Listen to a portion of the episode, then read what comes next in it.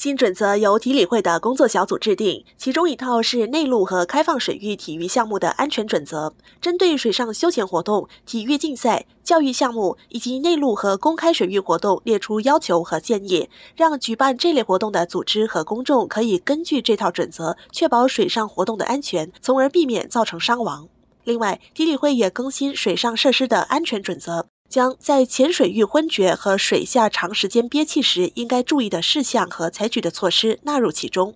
体理会体育安全部主管戴尔芬解释为何有必要更新准则。We have originally a technical reference for water safety for aquatic facilities. Now we have reviewed it, and we have also included breath holding in water and upgraded it to a Singapore standard. Also, because there are cases of drowning happens to swimmers who are good, fit.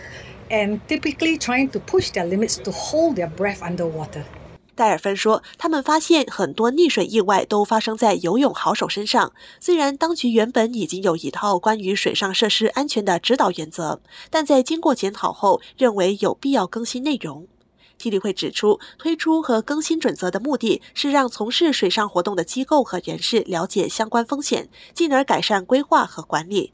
这两套准则将在由企业发展局监管的新加坡标准线上商店出售。戴尔芬表示，接下来将举办路演活动等，协助公寓和酒店业者采纳新准则。当局也会探讨如何让人们更容易获取这套准则。城市频道记者陈嘉玲报道。